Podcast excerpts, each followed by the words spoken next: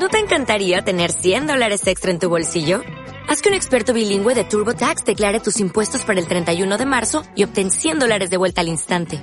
Porque no importa cuáles hayan sido tus logros del año pasado, TurboTax hace que cuenten. Obtén 100 dólares de vuelta y tus impuestos con 100% de precisión. Solo con Intuit TurboTax. Debes declarar para el 31 de marzo. Crédito solo aplicable al costo de la presentación federal con TurboTax Full Service. Oferta sujeta a cambios o cancelación en cualquier momento.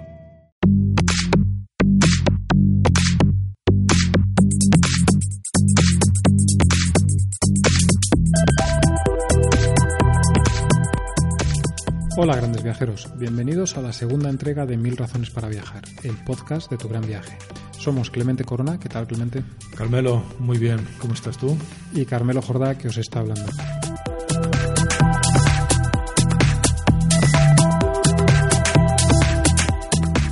Hoy vamos a hablar de una ciudad maravillosa, Jerusalén.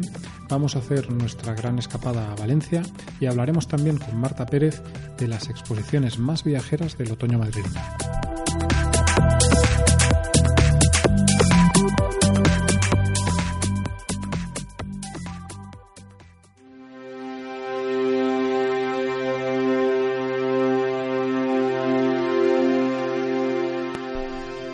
Hoy en tu gran viaje vamos a poner rumbo a una de las ciudades más mágicas del planeta, sin duda. Un lugar realmente especial que a cualquiera sobrecoja, a cualquiera impresiona y, cualquiera retiene para siempre en la retina. Carmelo, ¿a qué destino vamos a ir Nos juntos vamos- a tu gran viaje? Nos vamos todos a Jerusalén, que no es la ciudad más grande del mundo, no es la ciudad más hermosa del mundo, pero sí es probablemente la ciudad más especial del mundo. La ciudad, una ciudad completamente única, a la que a mí la verdad es que me, encanta ir y que yo creo que es una experiencia viajera, eh, bueno, pues como las que buscamos en tu gran viaje, una experiencia especial, única y que desde luego cuando, en cuanto estás en el aeropuerto de vuelta, eh, ya tienes ganas de volver y ya estás pensando que tienes que volver a Jerusalén. Y eso, sentirse más allá de todas las significaciones religiosas, personales, de todo tipo, realmente cualquiera que llegue allí y se plante antes de entrar en la ciudad, se suba al Cerro de los Olivos y contemple ante sí esa pequeñísima ciudad, ¿no? Que uno siente palpitar como encrucijada de la historia, ¿no? Sobrecoge, sobrecoge en el muy buen sentido de la palabra, impresiona muchísimo. Yo escribí, y está mal esto de autocitarse, pero creo que viene muy al caso, que el único viajero que no se siente eh, sobrecogido, como decías, en Jerusalén es la maleta. Es decir, si no eres una maleta realmente, y seas o no creyente, y seas o no pues, cristiano, musulmán o judío, eh, llegas allí y la ciudad tiene, tiene una fuerza especial que no tiene en otros lugares. Y tienes la fuerza de que, pues eso, creas tú o no. En mi caso personal, yo por ejemplo no soy creyente, es decir, que no, no, no tengo, digamos, allí, no voy a sufrir un síndrome Stendhal, ni me voy a creer Jesucristo, ni ninguna cosa de estas. Pero tengas o no esa, esa fe o alguna fe, llegas allí y cuando hay tanta gente que tiene tanta fe a tu alrededor y para la que lo que estás viendo es tan importante, pues eso es- a ti te llega de alguna forma. Si no eres, como digo, una maleta, te tiene que transmitir algo. Aparte de eso, hay una cosa que para mí también como viajero es muy importante y como digo en pocos sitios como Jerusalén. Es que tú vas por la Vía Dolorosa y por allí pasa un señor al que llamamos Jesucristo. Aunque no tenga nada que ver la vida dolorosa, es de imaginar, ¿no? Con la que te hace dos mil años, pero sí es cierto que uno parece que va a doblar la esquina en cualquier momento, ¿no? No, pero tiene, tiene, digamos, la, tiene más que ver de lo que, de lo que pensamos. Es decir, hombre, pu- puede que el nivel de la calle estuviese bastante más abajo, Pero estaba ahí la Vía Dolorosa, pero estaba sí, ahí la estaba Vía. Dolorosa y por allí pasó Jesucristo. Y Jesucristo, pues eh, mucha gente en el mundo piensa que era el Hijo de Dios. Otros Pe- piensan que era un profeta, ¿no? Exacto. Pero lo que, lo que es indudable es que fue un hombre que cambió la historia radicalmente, es decir, y la cambió en ese momento, estando pasando por allí. Entonces, hombre, ya digo, a mí cuando la primera vez que estuve en la Vía Dolorosa me asaltó ese pensamiento y eso, ¿dónde te, qué, qué te puede dar eso? ¿Qué ciudad te puede dar eso? ¿Qué destino te puede dar esa presencia eh, espiritual, esa presencia de la historia, esa la historia que pues eso, que la palpas, que es que realmente no, no- y allí ha pasado todo. Yo recuerdo cuando dices esto de, de palpar la historia, recuerdo esa escena de En busca de la arca perdida en la que el villano de la película, no recuerdo su nombre, ¿no? Le, le recrimina a Indy Jones algo así como eh, esto es historia, ¿no? Eh, enseñándole, enseñándole el arca. Y es un poco lo que yo sentí personalmente cuando llegué al monte de, al Cerro de los Olivos y vi ante mí, ya te digo, esa pequeñísima, que conoces bien, esa pequeñísima ciudad, noté el, peso de la historia, ¿no? Noté el peso de, la historia buena, mala, de todo. O sea, realmente que es uno de esos puntos del mundo donde confluyen civilizaciones, religiones, ¿no? El centro de las, de las religiones monoteístas, o sea, donde realmente pesa la historia y, se siente uno un privilegiado por poder tener la oportunidad de viajar y descubrir, ¿no? Desde allí, ¿no? Y tú que la conoces, la conoces bien, ¿cuál crees tú que son, no, Esos, esa, esa ruta para, para, viajeros primerizos en Jerusalén, por ejemplo? ¿Qué no, pueden, qué deberían perderse? Yo, yo creo que, que hay que asumir en Jerusalén la carga espiritual de la ciudad y hay que pasar por, por, esos lugares en los que esa carga espiritual es más fuerte. Estoy pensando sobre todo en el Santo Sepulcro, que realmente es eh, una iglesia muy peculiar, más allá de, esa carga, y estoy pensando en el Muro de las Lamentaciones. Entonces, si te parece, vamos un poco por orden. Claro. El Santo Sepulcro tiene, además, para los viajeros católicos,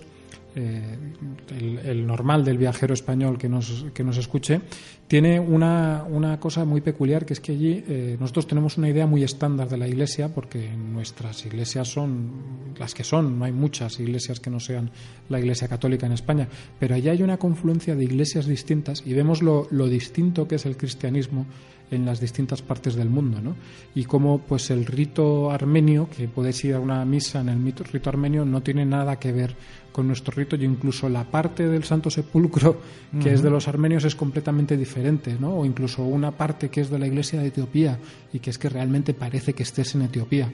Entonces, eh, más allá de, de solo esa carga espiritual que es tremenda cuando realmente ves a la gente ya no cuando ves a la gente, cuando tú mismo entras en, el Santo Sepulcro, sientes algo, porque bueno, como lo que decíamos, más allá de, de, solo la creencia espiritual, la, esencia histórica es tremenda allí. Entonces, todo eso que siente la gente allí y encima lo decoras con esas distintas iglesias. El Santo Sepulcro tiene algo de laberinto, te acordarás. realmente subes, bajas escaleras. hay, diferentes niveles. Eh, exacto, hay panorámicas. Hay, hay partes que, te metes casi como en una cueva en la que entras y luego sales a una parte medio más amplia. Es decir, es, es bastante curioso, ¿no? Y, y todo eso, pues en un sitio, como digo, muy especial. Y luego está el, segundo gran centro para mí del, de esa espiritualidad que es el, Muro de las Lamentaciones. Que es un lugar muy especial al que además tienes, igual que en el Santo Sepulcro, eh, libre acceso completamente. Lo único que tienes que hacer es ponerte una kippah, que es el gorrito este típico de los judíos que te pones en la coronilla y, puedes acceder libremente, puedes fotografiar libremente, que es algo que a nosotros la fotografía nos interesa mucho, estamos seguros que a los que nos escucháis también, y puedes realmente vivir allí una experiencia muy curiosa. Yo tengo una recomendación que es muy importante. Eh, hombre, no siempre se podrá, pero siempre eh, recomiendo que la gente intente estar en el, en el Muro de las Lamentaciones el viernes por la tarde. Es decir, el paso al sábado, el día sagrado de los judíos, porque es un día en el que realmente mucha gente va allí a rezar, va allí a estar, va allí a compartir. Y luego ves allí algo que la gente también. Hablamos de la variedad de las iglesias, pues también está la variedad del mundo judío, que es algo que en España tampoco tampoco pensamos, ¿no? Y realmente en el mundo judío lo vemos pues como un todo igual, que más o menos van a ser todos, bueno, pues los ultraortodoxos y los demás, pero todo más o menos parecido, pero no, incluso dentro de lo que podríamos llamar los ultraortodoxos hay, yo que sé, decenas de, formas distintas de vivir la religión, de rezar, de vestir, y todo eso se encuentra allí en el sábado, en el, en el Muro de las Lamentaciones y es realmente algo alucinante. Es también un, un, auténtico espectáculo desde el punto de vista fotográfico, ¿no? porque es gente pues que viste de una forma peculiar, que reza de una forma peculiar. Ves escenas muy llamativas, ves gente a lo mejor que de repente entra un grupo de 30, 40 soldados con sus fusiles al hombro, es decir, porque los soldados en Israel siempre van con el fusil al hombro y se ponen allí a rezar con un rabino y a cantar. Hay una especie de hay fiestas, una especie de fiestas que se improvisan con la gente bailando, cantando, momentos que parecen un concierto de ska directamente y no sé lo que estoy diciendo. Sí, sí, sí, entonces eh, es realmente un sitio peculiar en el que vemos, nos asomamos a un mundo muy distinto al nuestro, que a mí me parece muy interesante y que está cargado de, espiritualidad, cargado de interés. Y además que está puerta con puerta en el caso del mundo de las con, esa, con ese zoco árabe ¿no? incrustado en la parte de Jerusalén, con lo cual también tiene esa dualidad de la ciudad, ¿no? también está presente ahí también bueno, a todos los efectos. La, ciudad vieja de Jerusalén es una metáfora de lo que es Israel Absolutamente. Y, de, y de por qué Israel ha sido desde, desde mucho tiempo, hay, hay, muchísimas razones, no vamos a entrar en ellas, pero de parte de lo que es ese problema que, no es, que es político, geopolítico, y la ciudad vieja es muy pequeña. Realmente es muy pequeñito. Y allí hay eh, un barrio judío, un barrio armenio, un barrio cristiano. Es decir, en ese espacio muy reducido hay conviven cuatro barrios completamente, completamente distintos. ¿no? Eh, de hecho, en el propio Muro de las Lamentaciones vemos como la parte de arriba es la esplanada del templo en la que están la mezquita del Aqsa y la cúpula de la Roca. Entonces, bueno, pues en esa ciudad vieja vemos esa mezcla increíble que es que es Israel y cómo todo eso convive allí, pues a veces con problemas, a veces con menos problemas, pero, pero bueno, que es también muy interesante. Es una experiencia, eh, vas por, el, por esa ciudad vieja, por ese zoco con el que hablas y esta calle no tiene nada que ver con aquella que vas a ver 200 metros más allá y todo eso pues hace, lo hace muy especial. Yo creo que esa vista de Jerusalén, ¿no? Hablando, también volviendo a esa pasión por la fotografía que tenemos todos los grandes viajeros, desde el asilo armenio, ¿no? el techo de esa azotea que ves precisamente la mezquita del Aqsa y la cúpula y ves todo, todo el muro de las lamentaciones, yo creo que esa es la mejor foto de esta, de esta ciudad vieja, pero Jerusalén, aparte de esa ciudad vieja, también tiene otros puntos de interés no muy relacionados con la historia. Tiene, tiene esa foto que dices tú y la que decías antes desde el Monte de los Olivos, con toda la ciudad vieja casi a tus pies y el cementerio judío. con buena suerte sale el atardecer y todo refulgirá en dorado. Efectivamente, que es una auténtica maravilla. Pero decías bien, hay otras cosas que tienen mucho que ver con la historia. Hay una visita que a mí me parece imprescindible, que es Yad Vashem, es el Museo del Holocausto y realmente es también es así que es también una visita de esas que te cambia la vida. Es decir entras en Yad Vashem siendo una persona y sales siendo otra persona y normalmente además saldrás saliendo una persona mejor. Yo he estado un par de veces allí. Hay algo que me gusta mucho de Yad Vashem y me gusta explicarlo. No es un museo escabroso no va a haber imágenes escabrosas. Mira que podría haberlas alrededor del, holocausto, pero no las hay. Tenemos, es realmente un museo eh, que ha sido muy cuidadoso a ese respecto, ¿no? porque no quieren, no han querido, digamos, que sea aquello una especie de exhibición del dolor que, bueno, podría, podría a alguien parecerle necesaria, pero que en el, en el fondo en realidad no lo es. Pero es un museo, como digo, que te deja una impresión tremenda. Primero porque te da una comprensión realmente buena de lo, de lo que ocurrió en el holocausto en, en una visita que puede durar, no sé, hora y media, dos horas. Y segundo porque también hay algunas partes que realmente eh, te llaman a la emoción y te llaman a, conmocionarte de una forma que realmente es muy útil para que te des cuenta de lo terrible que fue aquello, de lo tremendo que fue aquello que ocurrió y de lo preciso que es que lo tengamos todos un poco en, en la memoria, ¿no? que lo sepamos bien. Yo, por ejemplo, eh, recuerdo como, vamos, para mí una visita, la primera vez que estuve allí, llevaba unos eh, medio año siendo padre y entonces hay una parte que es, le llaman el memorial de los niños que es por digamos, el memorial al millón y medio de niños que fueron asesinados en el Holocausto. Entonces este es un memorial muy sencillo, es simplemente una zona en la que entra es muy oscura, hay un montón de velas que simbolizan esos niños y un montón de espejos que multiplican esas velas pues prácticamente hasta el infinito. Y simplemente se van diciendo los nombres de todos los niños, de todos los que se tiene el dato, que tampoco, tampoco se tienen todos los datos, de todos los niños que murieron en el holocausto. Es decir, se va repitiendo un nombre tras otro Mm, un nombre de dónde era su edad, un nombre de dónde era su edad. Y eso realmente a alguien como yo que acababa de ser padre y que no sabía de qué iba eso porque no me había preocupado antes de saber, lo cual lo hice, hice muy bien, realmente me dejó anonadado. Es decir, era una experiencia, pocas veces te pueden realmente dar una idea de lo que significa eso y de cómo, de la cantidad de niños que son un millón y medio de niños asesinados. De hecho, si no recuerdo mal, esa letanía, por decirlo de alguna forma, dura unos ocho días. Digamos, desde que empieza, la lista hasta que se extingue la última de las velas. Hasta que se termina. Lo cual es la experiencia mía cuando, cuando visité el museo hace un par de años, realmente sale uno, es verdad, mejor persona de lo que entra porque eh, apenas llegas a atisbar la, magnitud de lo que sucedió ¿no? del holocausto. Y es cierto que el discurso musístico es excepcional porque huye de todo sensacionalismo, huye de todo escabrosismo. Es muy certero, es muy certero, planteamos la situación como, como sucedió. Y luego también, y no es menos no es, pues no es comparable, pero bueno, yo creo que también es muy destacable eh, la pura la pura maravilla arquitectónica que es el museo en sí, que mm. son la de Libeskind, que como sabemos es uno de los mejores arquitectos del mundo, que es el creador del One World Trade Center en Nueva York, que es a su vez también es el autor o creador o arquitecto del Museo del Ejército de Alemania en Dresde. ¿no?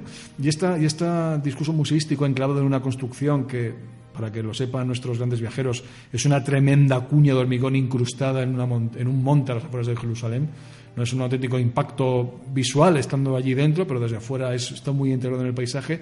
Evidentemente me, llamó mucho la atención como, como fan que soy de la arquitectura moderna y fan que son de Libeskind, ¿no?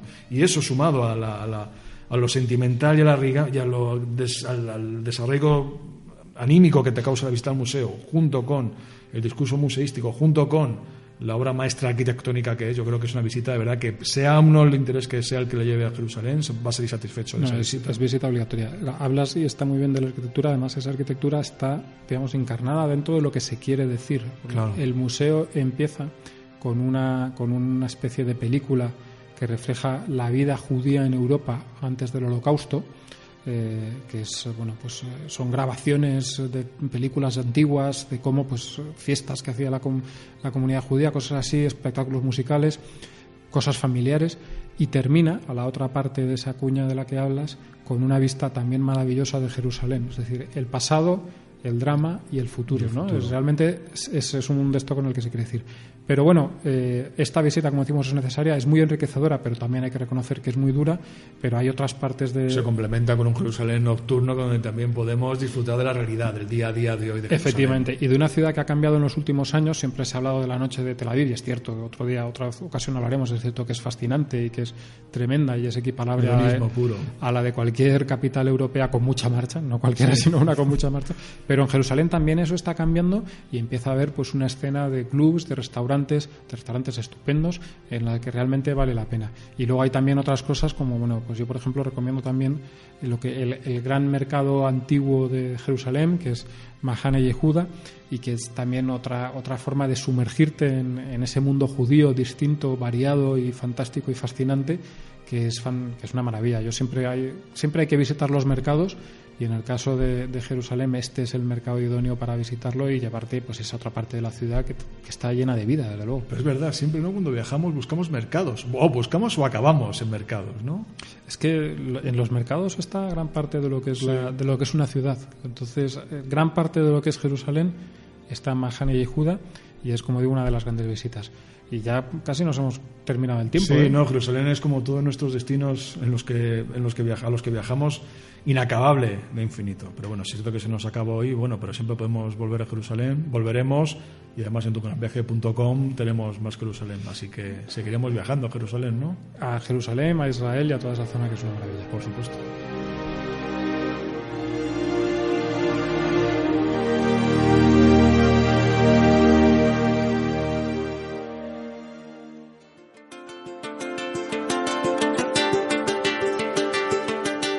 La cultura es una de esas mil razones para viajar en las que tu gran viaje siempre tenemos encima de la mesa. Y de todos nuestros grandes viajeros, nadie como Marta de Perales Pérez para descubrirnos qué, dónde, cuándo, cómo y los porqués. Marta, este otoño viajero, ¿dónde vamos a ir a empaparnos de cultura viajera? Hola, ¿qué tal? Pues este otoño vamos a viajar a Madrid a visitar cinco exposiciones que os proponemos y que nos van a permitir viajar sin, sin salir de la ciudad la primera expo que os traigo es el arte de Clara Peters, que se expone en el Museo del Prado hasta el día 19 de febrero. Y bueno, es una, es una exposición eh, muy curiosa porque es la primera vez en la historia del Museo del Prado que se dedica a una exposición en, en exclusiva a una mujer.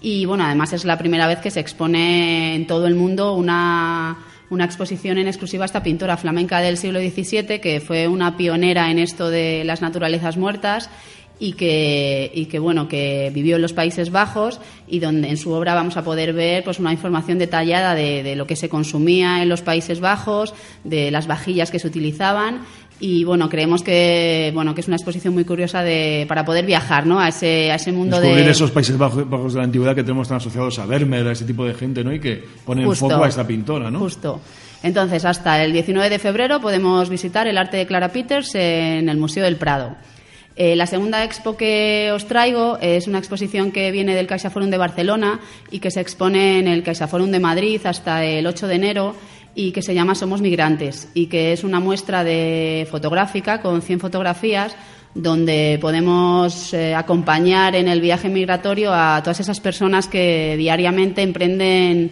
ese camino a cruzar fronteras en busca de una vida mejor. Eh, la tercera expo que, os voy a, que os voy a recomendar es una que se va a inaugurar el 30 de noviembre en el Thyssen, que se llama Bulgari Roma, y es una muestra que, nos enseña cómo para esta firma italiana de alta joyería la arquitectura y el arte de la Roma antigua, eh, bueno, pues han servido de inspiración a sus diseñadores durante todo este tiempo.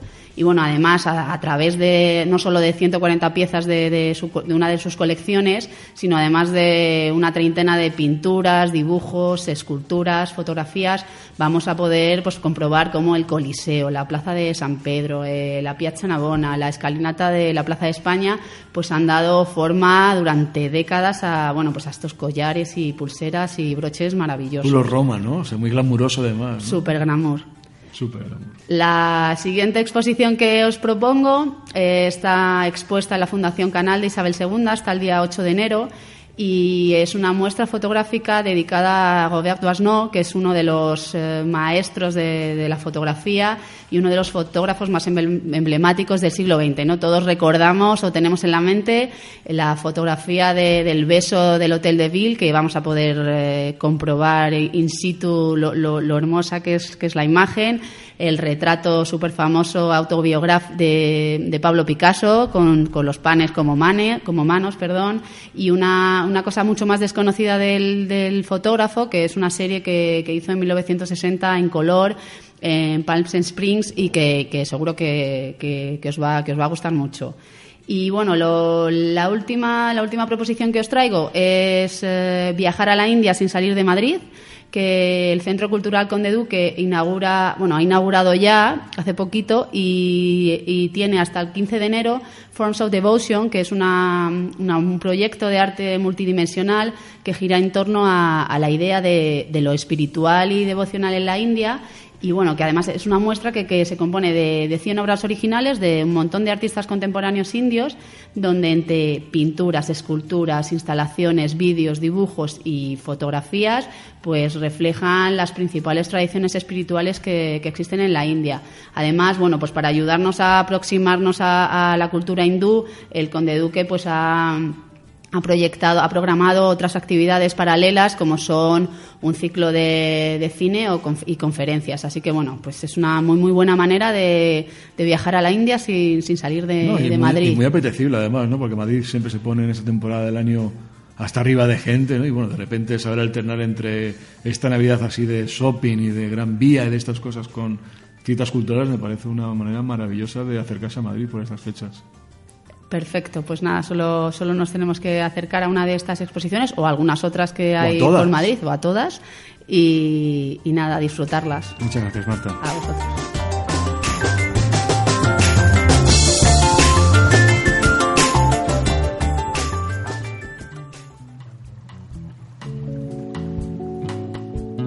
Ahora nos vamos a ir de escapada, de tu gran escapada. Carmelo, ¿y a dónde vamos a ir? Nos vamos a ir a una ciudad que a mí me gusta mucho y que es, eh, está muy cerca, está cerca en kilómetros porque está prácticamente aquí al lado de Madrid y está cerca porque es muy fácil ir, no solo desde Madrid, sino prácticamente desde cualquier sitio de España. Vamos a ir a Valencia, que es, bueno, pues yo creo que una de las capitales mediterráneas, más mediterráneas, por decirlo así, de España y que es una ciudad que merece la pena conocer. Bendito Mediterráneo, siempre además. Eh, sí, no, pues eh, esa luz que tiene Valencia, que tienen, supongo yo, otras ciudades, pero que yo solo la he visto en Valencia, que tiene Valencia, ese, ese clima también, que es absolutamente maravilloso. En Valencia, pues prácticamente desde finales de febrero estamos ya en una primavera que llega hasta casi el verano y que es estupenda, que puedes ir con manga corta por la calle, que puedes disfrutar de los días que se alargan y que vale mucho la pena. Y que además también se refleja no solo en, el clima de eso, sino se refleja también en una naturaleza que está muy cerca de la ciudad y que también se puede disfrutar porque a las puertas de Valencia está la Albufera, que es Parque Nacional, y realmente no solo es un sitio, digamos, un espacio de la naturaleza, pues eso, para ir y ver al bicho que se acerca volando o, esto, sino que es realmente un, paisaje fantástico y un paisaje lleno de, lleno de imágenes y de fotografías que puedes hacer. La Albufera es, desde luego, de, de, los sitios que yo conozco, uno de los atardeceres más bonitos de España. Es una auténtica maravilla. Y luego es también una experiencia gastronómica. Eh, ir a la Albufera, ir a El Palmar, que es un pueblo que está en una pequeña isla en mitad del, lago, es bueno, es una garantía de que te vas a comer un arroz estupendo o, un, cualquier plato de gastronomía típica valenciana maravilloso. Y, hombre, desde luego vale mucho la pena. Albufera, además, que es, eh, entronca o, personifica la Valencia más tradicional, ¿no? Esa imagen que tenemos de, ¿no? de Blasco Ibáñez, de esta cosa del cultivo del arroz. De... Es, es la Valencia más de Blasco Ibáñez y eso yo creo que también le da un interés extra.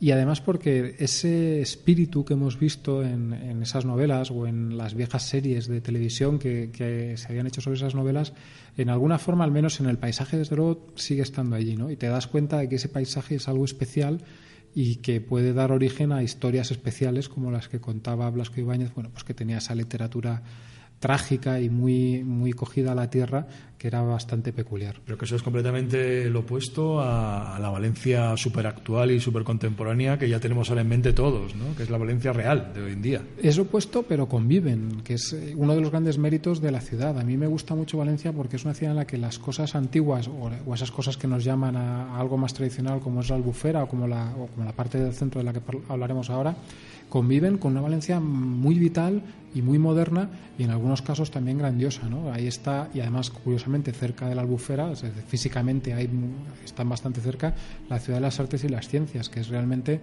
una cosa, bueno, es una obra, como sabes tú, muy polémica, eh, que ha tenido bueno, pues, muchas historias alrededor, pero que cuando llegas hoy en día es realmente impresionante.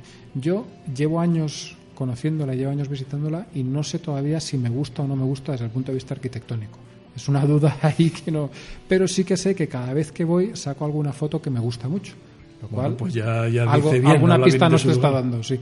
Pero no, insisto, no, no estoy seguro de que me guste, pero realmente es, es muy visual, es muy impresionante y, vale la pena. Y fotográficamente, a aquellos que les guste, sabes que siempre me gusta hablar de eso, fotográficamente da mucho juego. Y luego, aparte, es bastante interesante, es decir, el Museo del Oceanográfico que le llaman, que es, está muy bien, es de lo mejor que he visto yo en cosas de estas de acuarios, de acuarios y tal. Y el Museo de las Ciencias es, también fantástico y es una visita ideal para la familia. Y luego, si seguimos más allá, digamos, venimos de la albufera, pasamos por la ciudad de, las, de los artes y las ciencias y si seguimos más allá, pues vamos entrando en esa otra Valencia más tradicional en la que aún así pues nos asaltan cosas todavía muy modernas como el IBAM que creo que lo conoces sí el Instituto Valenciano de Artes Modernas no lo conozco además por, por una peripecia personal montando una exposición hace unos años y yo lo que sí descubrí, y se ha mantenido desde entonces, es que es un polo cultural de primer orden, a la altura de cualquier gran museo de Madrid o Barcelona. Sí, es un, es un museo con una colección permanente muy interesante, con exposiciones... Eh, muy originales, además. Exacto, muy bien pensadas, y con también algo que a mí me gusta, y a ti sé que también te gusta, con un edificio realmente de gran valor arquitectónico, un edificio muy moderno, que se inauguró en el año 93, que recordar más o menos, y que sigue siendo muy moderno y que, y que realmente solo por el, edificio en sí es también parte del, del, arte, ¿no? es también una obra de arte. Pero bueno, eso es también una tradición en Valencia que tiene, normalmente en las grandes ciudades españolas los grandes edificios son las iglesias, pero en Valencia hay otros grandes arquitectura edificios. Civil más, ¿no? Sí, sí, es, es, casi más de arquitectura civil. Desde luego en Valencia está, por ejemplo, hablamos de arquitectura civil, el, el edificio que a mí me parece el más bonito de Valencia y uno de los más bonitos de España, que es la Lonja de la Seda, que es un ejemplo maravilloso de arquitectura gótica. Es realmente un, sitio que vale la pena ir y yo, es más, diría que vale la pena ir a Valencia solo para ver ese edificio, pero están también los mercados, el mercado central, que es bellísimo, el mercado de Colón, que es también, los dos son modernistas, cada uno, son modernistas ambos, pero cada uno un estilo distinto de modernismo y son edificios bellísimos y hay muchas más cosas que ver. Muchos el más mercado de Colón, además, que se come muy bien. Se come muy bien, no solo en el mercado de Colón. No solo se compra, sino que se come. Exacto, sino en, muchos sitios del centro de Valencia, como decíamos también en la albufera, y luego se vive no solo lo que es comer, sino pues otras cosas. Hay una escena, por ejemplo, musical fantástica alrededor, sobre todo del barrio del Carmen, con muchos locales, con muchos sitios. También hay galerías, tiendas.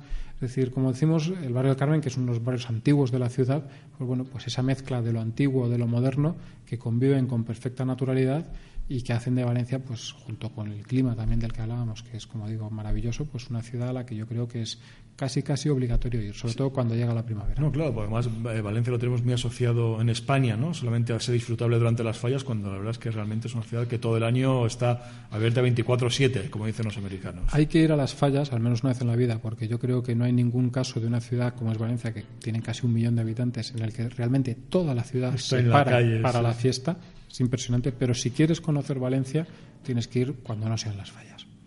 Muy bien, pues iremos. ¿Cuándo vamos a ir a Valencia? ¿Cuándo nos vamos? Yo pronto, este año que viene. Este año que viene voy a intentar ir a las fallas, mira. Mira, allí lo haremos.